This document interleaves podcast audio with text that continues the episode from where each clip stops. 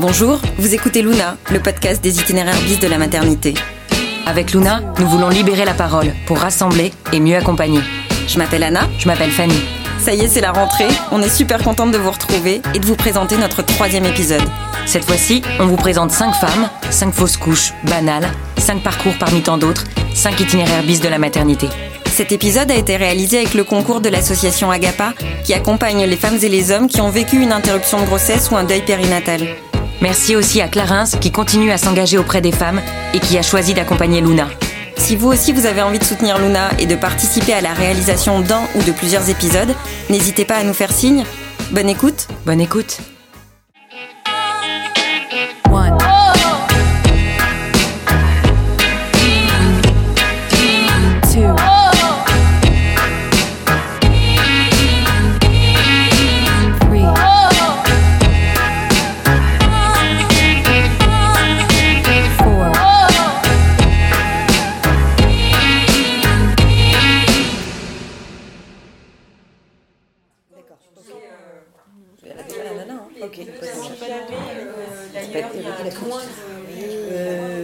C'était presque inespéré parce que ça faisait un moment qu'on attendait. Je m'y attendais plus, mais d'un autre côté, je m'y attendais. Donc c'était vraiment. euh, c'était enfin, on y est. Donc c'était le début de quelque chose de nouveau. J'avais l'impression que tous les mois d'attente, euh, parce que c'est vraiment une attente, ça se finissait et hop, on est parti, on commence quelque chose de nouveau. comme. Youpla boum quoi, enfin vraiment euh, c'est super. euh. C'était un sentiment de grande fierté, vraiment euh, non non vraiment très chouette, programme de vie, puis mon mari hyper content aussi, enfin donc vraiment un- une situation familiale idyllique quoi je veux dire. On était tellement euh, joyeux avec mon mari qu'on l'a annoncé pratiquement immédiatement à notre petite fille. Hum, La première fois que je suis tombée enceinte, c'était juste après mon mariage, vraiment les noces, juste après. Et donc on était très très très très contents. Et en, fait, on, on s'attendait pas que ça pouvait arriver comme ça tout de suite. Et donc euh, j'étais vraiment heureuse, Bon, normal. J'ai foncé dans le lit et je lui ai dit euh, on attend un bébé. Donc là on se regarde, on se dit mais qu'est-ce qu'on lui donne Enfin, comme prénom? Et puis là on lui a donné un prénom. Oscar.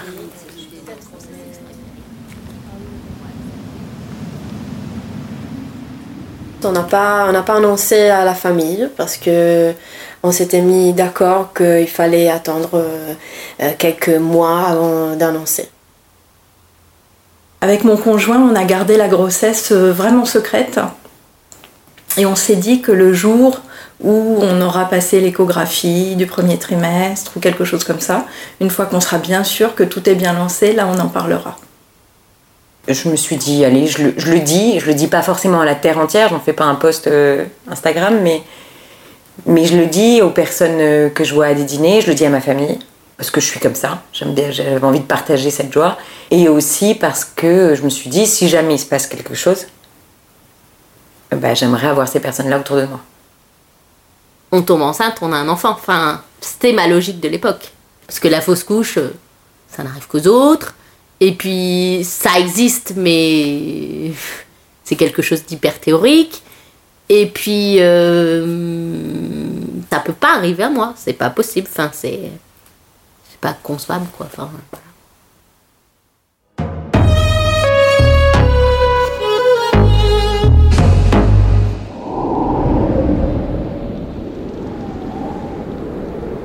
Première échographie, euh, ça va. Voilà, RS.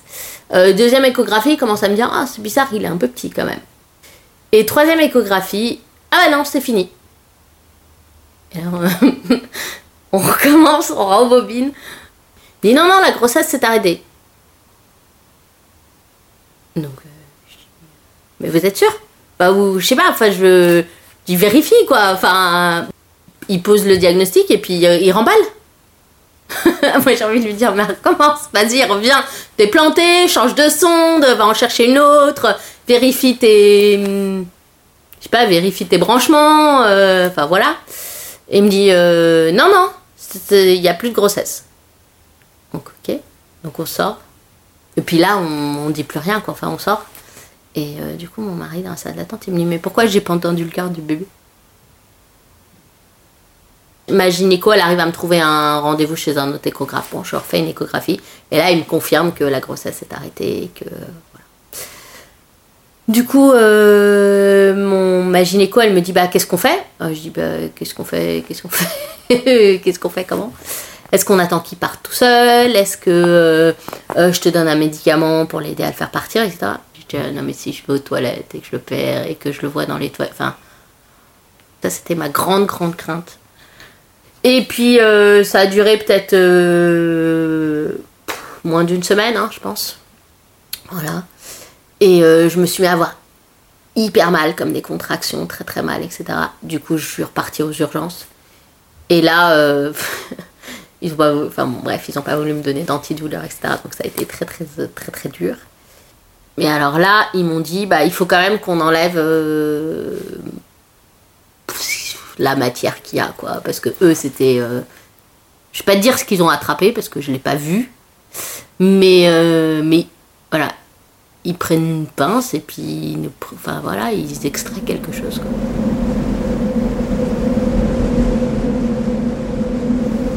Je me lève, je vais boire un café et je me rends compte en fait que j'ai des saignements et je comprends à ce moment-là que je suis en train de perdre le bébé.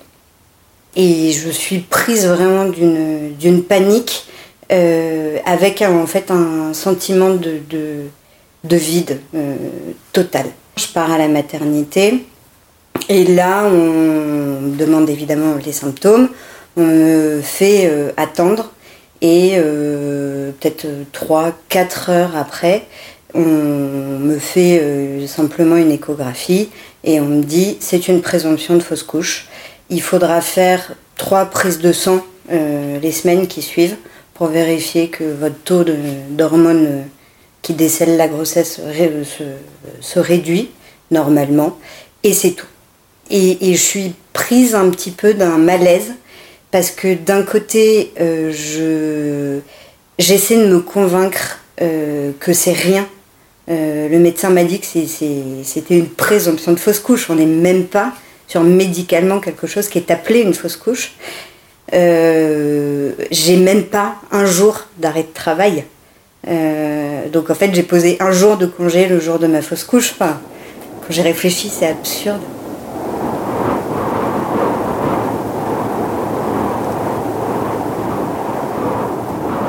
Je vais aux toilettes et tout d'un coup je saigne un petit peu. C'est juste euh, voilà quelques petites taches, mais j'avais j'avais rien eu de tel pendant les trois premiers mois. Donc tout de suite il y a une petite inquiétude. Euh, et on se dit bon ben, on rentre chez nous, on va surveiller et puis on voit ce qui se passe. Et le lendemain, euh, j'étais en télétravail, donc j'étais chez moi. Et puis, tout d'un coup, je m'aperçois que le petit saignement revient et qu'il est un petit peu plus important que le jour précédent. Donc je suis un petit peu perdue, je ne sais pas trop quoi faire. Me voilà partie pour le centre d'échographie en voiture, toute seule. Elle, me dit que la grossesse est arrêtée. Euh, alors c'est vrai qu'au au début, je ne comprends pas. Je lui dis, mais j'étais censée venir dans quelques jours pour mon échographie du troisième mois. Et c'est là qu'elle me dit, euh, vous rentrez chez vous, euh, vous allez saigner, la fausse couche va se passer. Prenez du doliprane pour la douleur si vous, si vous en avez besoin. Si à un moment l'hémorragie est trop importante, allez aux urgences. Mais c'est quoi une, une, à partir de quel moment est-ce que je me dis que l'hémorragie est trop importante? À quel moment est-ce que je me dis qu'il faut peut-être aller aux urgences? Je sors du cabinet, je, paye déjà pour mon échographie. le, fait de devoir faire la queue avec plusieurs personnes, dont des mamans bien enceintes avec un gros ventre rond, et, moi je dois faire la queue pour obtenir mon compte rendu, pour qu'on me fasse payer cette échographie. Euh, et là, je suis rentrée chez moi. Je saignais forcément de plus en plus. Euh, et puis, euh, ben, j'ai pas beaucoup dormi cette nuit-là parce que vraiment dans la nuit, j'ai fait la fausse couche et ça, Physiquement, ça a été euh, assez douloureux finalement. Euh, à aucun moment finalement, pendant le process, je me suis dit bah, je, vais aller aux urgences. L'hémorragie, comme on m'avait dit, est trop importante. Parce qu'à ce moment-là, je n'avais pas envie de me retrouver avec des étrangers. Je n'avais pas du tout envie de ça.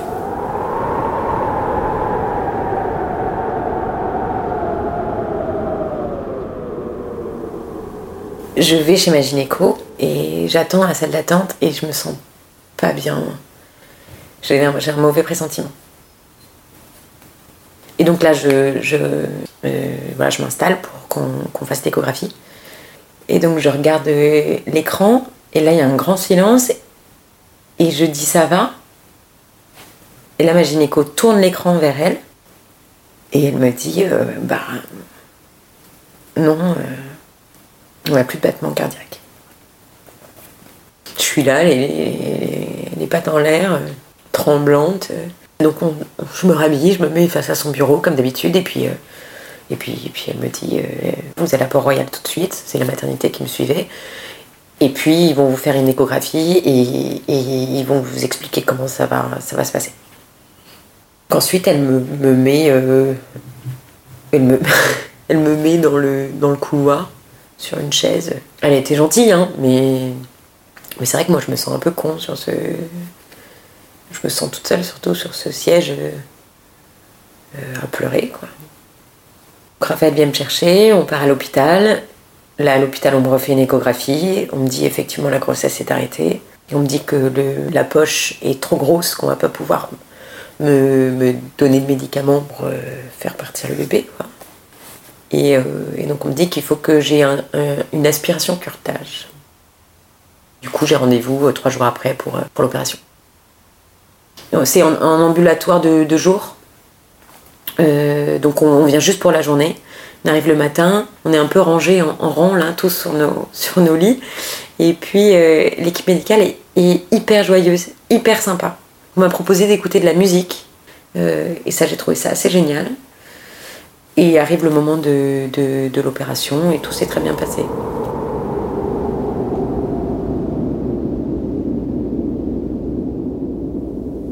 Et voilà, il y a les médecins qui, qui me disent Mais vous voyez, eh ben, vous n'êtes pas enceinte. Mais je lui dis Mais non, j'ai fait un test, je suis bien enceinte, je le sais. Et les médecins m'ont dit il y a eu une fausse couche, très probablement, mais c'était tout tôt et donc euh, on pouvait rien voir. Et voilà. Mais tout simplement.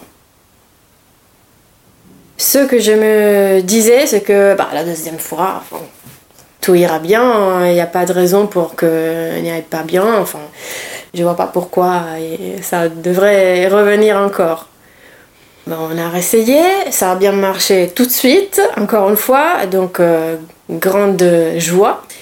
Mais malheureusement, après, au bout de sept semaines, donc euh, j'ai fait quelques progrès hein, dans la grossesse. Bon, ça n'a pas marché. Et on a euh, essayé une troisième fois. Mais en fait, je suis tombée enceinte très facilement, comme les autres deux fois. Mais après, c'est pas bien passé après huit semaines où j'ai fait une échographie pour voir finalement euh, l'embryon, mais en fait c'était un œuf clair. Et donc il n'y avait rien. Et là c'était vraiment... La, troisième, ça a été la pire, je voudrais dire. Ça a été la pire. Tout était bien placé, mais il n'y avait rien dedans.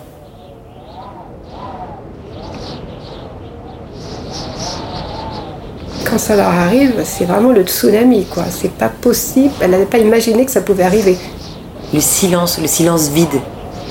Le silence vide, ça n'existe pas, mais, mais c'est, C'est ça qui s'est passé. C'est un peu comme dans Matrix. C'est vraiment le vide absolu, quoi. J'avais cru d'avoir tout fait pour l'éviter. Et en fait, euh, j'ai pas pu l'éviter. J'avais envie d'exprimer quelque chose, je savais même pas quoi, et je savais pas comment le faire. J'arrivais pas très bien à, à gérer les hauts et les bas de mes états émotifs. Cette espèce de tempête qui nous, qui nous chamboule complètement. J'ai commencé à avoir des attaques de panique. Je pense que j'ai touché d'un doigt la folie. Mais quand je dis la folie, vraiment la folie psychiatrique, quoi.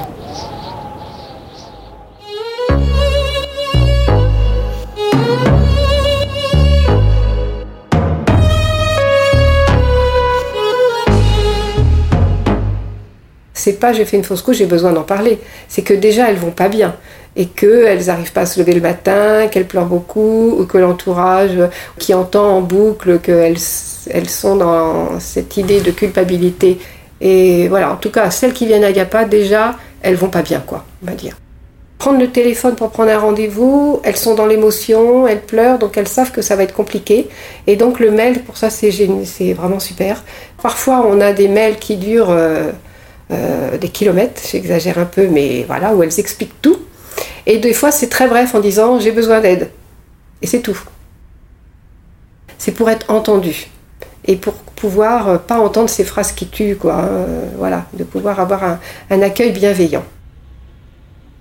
Ouais, mais tout va bien, tout va bien. T'as déjà une petite fille qui est, mignonne comme tout, elle est drôle, elle est en parfaite santé, vous êtes jeune, vous n'avez aucun problème euh, pour avoir des enfants, vous en aurez d'autres. Non, c'est pas grave. T'inquiète, c'est que ça marche.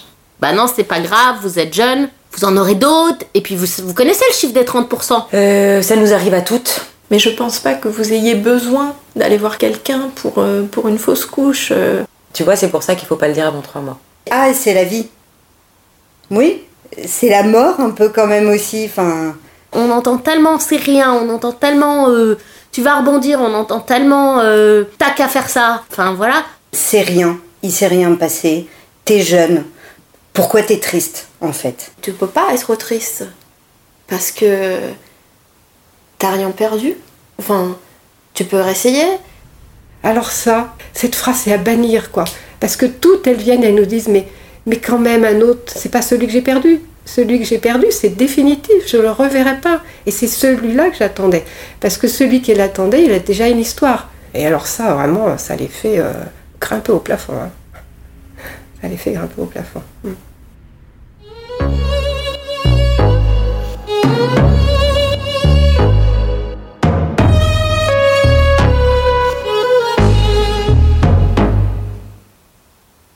Très basiquement, j'aurais aimé qu'on me fasse une tasse de thé chaud et qu'on me l'amène. Et qu'on m'installe avec euh, des oreillers, une couverture, euh, un peu de douceur, quoi. Voilà. Je pense que j'ai pas de mode d'emploi parce que j'attends pas de mots. Parce qu'il n'y a pas de mots pour. Mais une présence, ouais, une présence. Là, à ce moment-là, j'ai besoin d'un contact physique. Et je crois qu'il faut que les médecins se le permettent. Je sais pas pourquoi ils le font pas. Ou en tout cas pourquoi elle l'a pas fait, parce qu'en plus de ça, ça fait 20 ans qu'elle me connaît. J'aurais aimé euh, pas grand chose en fait, Euh, juste de rester quelque temps avec la souffrance. Et pour moi, ça veut dire aussi, bah, tout banalement, allez, on va, on va prendre une glace ensemble. tout simplement. Il n'y a pas besoin de dire grand chose en fait, si on peut pas. Mais juste rester avec, avec euh, la personne, avec le couple aussi, parce que euh, on est deux, la plupart des fois. Ma psy m'a suggéré d'aller voir une ostéopathe pelvienne. Je suis allée voir cette ostéopathe pelvienne, six mois après l'opération, je suis allée la voir. Et en fait, ce rendez-vous-là, il m'a fait beaucoup de bien parce que, bah, parce déjà, j'ai beaucoup parlé avec elle. Et elle m'a dit, bah voilà, c'est normal, aujourd'hui, euh, votre utérus, tout ça, c'est un peu tendu en bas. Et c'est normal parce que vous avez subi une opération qui est, lourde, en fait, mine de rien. Pour, euh, et c'est pas doux. Une aspiration, curetage, c'est quand même. C'est pas doux du tout. Donc, euh, euh, elle m'a suggéré, en fait, de faire un geste pour matérialiser la perte de ce bébé. Et cette idée-là m'a plu en fait. Donc elles ont vraiment euh, une peur terrible d'oublier alors que c'était quand même un enfant qu'elles attendaient, surtout quand on me dit qu'elles ont déjà certaines trouvé un prénom. Et donc elles n'ont pas un lieu, elles n'ont pas un lieu, euh, on perd un enfant in utero, euh, il va y avoir des obsèques, il va y avoir une tombe ou une incinération, enfin il va y avoir des photos du bébé. Alors que là, la fausse couche, parfois il n'y a même pas d'échographie, il n'y a rien. Elles n'ont rien matériellement. On les aide à écrire une lettre, à, poser des actes symboliques, euh, pour qu'il y ait des traces, quoi, qu'il ne s'est pas rien passé, parce qu'elles ont peur de l'oubli, vraiment. Le fait qu'on me reconnaisse que c'est quelque chose qui s'était passé, qui pouvait avoir des conséquences plus ou moins fortes, plus ou moins dures, euh, qui s'inscrivent aussi dans le temps. Et en fait, ça, ça me permet aussi de le faire reconnaître par des tiers. Mais du coup, je suis toujours heureuse de sentir que des proches se souviennent, en fait, de, cet aspect de mon histoire. Ce qui m'a fait le plus de bien, c'est de parler, que ce soit à des amis ou à d'autres personnes de, de la fausse couche, et qu'on me dise, je comprends ta douleur parce qu'il m'est arrivé la même chose. Je pense qu'il faut être là et dire écoute, euh, c'est normal. Voilà. C'est normal que, tu sois si abattu.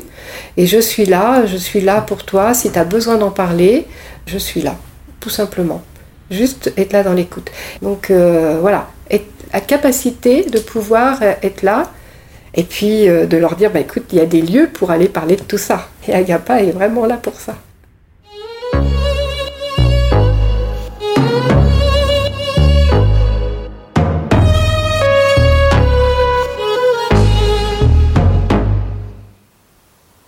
Refait mon, cours de biologie. Il y a la moitié des chromosomes qui viennent du, spermatozoïde, l'autre moitié qui vient euh, de l'ovule, et du coup, bah, c'est une rencontre, et puis parfois, dans cette rencontre, il y a des bugs.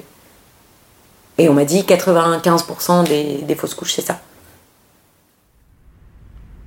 Pour lui, le médecin, c'est banal, quoi. En fait, au niveau euh, chirurgical, au niveau acte médical, c'est pas un problème.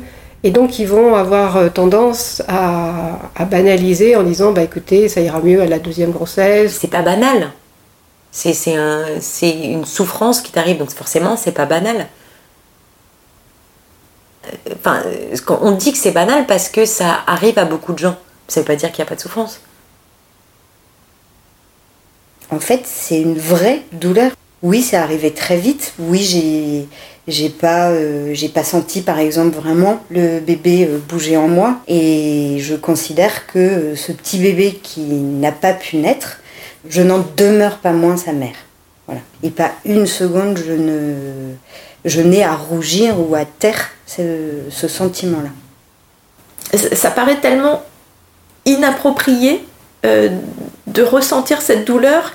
on nous fait presque sentir que que vraiment il n'y a pas de raison d'être euh, si triste et d'être désespéré par cette situation.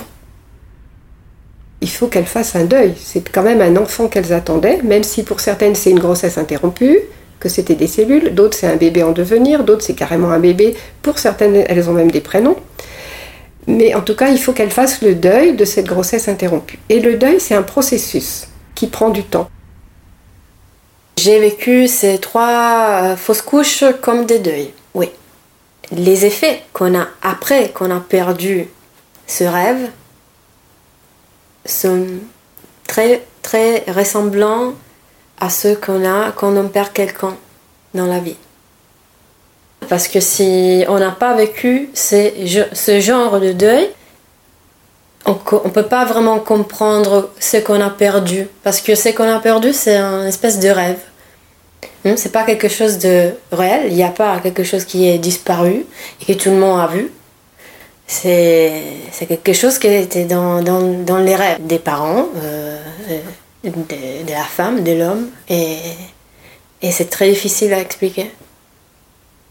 Hmm. Et donc, euh, on prend son temps pour accompagner les femmes. Évidemment, à l'annonce de la fausse couche, elles sont effondrées. Après, elles commencent à aller un peu mieux. Et puis euh, elle retombe dans un état de léthargie, avoir euh, une grande déprime. Enfin, ça fait le yo-yo, ça fait euh, des allers-retours. Et donc ce processus, il est pour tout le monde comme ça. La durée est variable pour chacune, mais ce processus, il prend du temps. On va les accompagner en leur proposant de revisiter leur propre histoire pour installer cette grossesse dans leur histoire. C'est-à-dire qu'il ne s'est pas rien passé, donc elles ont vraiment été enceintes.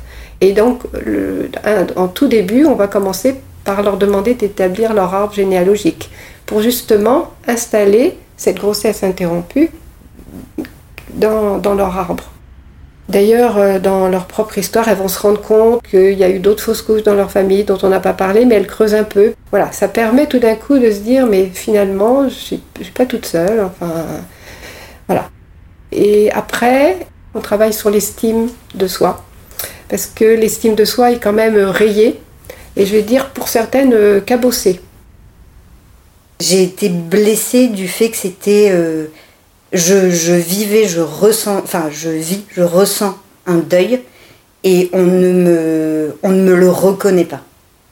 Voilà, socialement, euh, professionnellement, c'est silence radio. C'est un non-événement ou euh, c'est euh, une grippe. Ouais, c'est un peu embêtant, mais c'est tout. Je me suis sentie bête d'être triste. Parce que c'était tellement. Comme ça arrive à tout le monde, comme c'est normal comme on, me dit que je dois pas être triste, bah, je me suis sentie un peu con, quoi. Même encore aujourd'hui, je suis tout le temps en train de m'excuser d'être triste, enfin d'avoir été triste. Il y a comme un, euh, oui, euh, j'ai fait une fausse couche, euh, mais c'est vrai qu'aujourd'hui j'ai un enfant. j'ai toujours l'impression que, que, je minimise ce qui m'est arrivé, en fait. quand j'en ai un petit peu parlé, certaines personnes se sont comme effacés pour des raisons qui certainement leur sont propres et d'autres personnes sur lesquelles je comptais peut-être moins euh, bah, se sont rendues beaucoup plus disponibles et, j'ai découvert une facette insoupçonnée de certaines personnes. J'ai donné la priorité à, à moi-même, à mon bonheur et à pas un objectif à attendre. C'est que j'ai découvert plein de choses. de, de, moi-même, de ce que je veux devenir et des autres formes de maternité qu'on peut, qu'on peut offrir aux autres, hein, au monde, aux enfants, aux adultes. Et c'est beau. Ça, ça rend le poids des deuils qui restent là plus légère,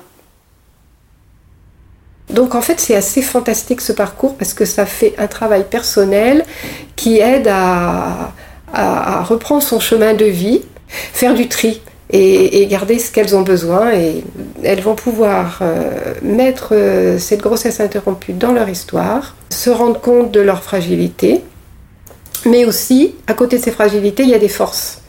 Et il y a des forces qu'elles ont en elles. Elles vont ouvrir des portes pour redonner du sens à leur vie. Et parfois, elles font vraiment des liens euh, intéressants. Quoi. Mais nous, euh, on est là, juste là pour les aider, mais c'est pas nous qui ouvrons les portes, hein, c'est elles.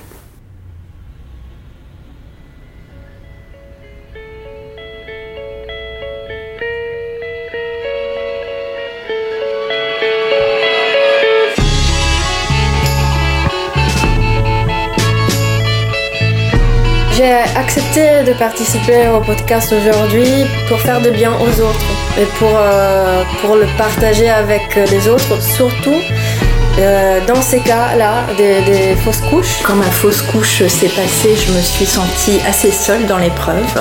Je pense qu'il faut vraiment euh, en parler. Moi, ce que je trouve fou, c'est qu'on dit que ça arrive à tout le monde, donc tout le monde le sait, mais personne n'en parle. Je pense que c'est important qu'on ose dire les choses sans se sentir soi-même coupable vis-à-vis de soi et vis-à-vis de la société.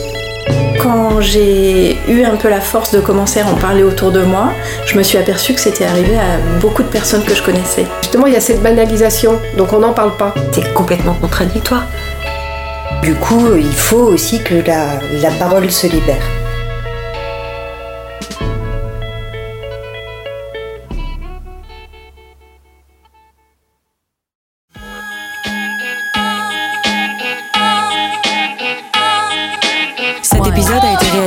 Anna Ndiaye et Fanny de Fonréo.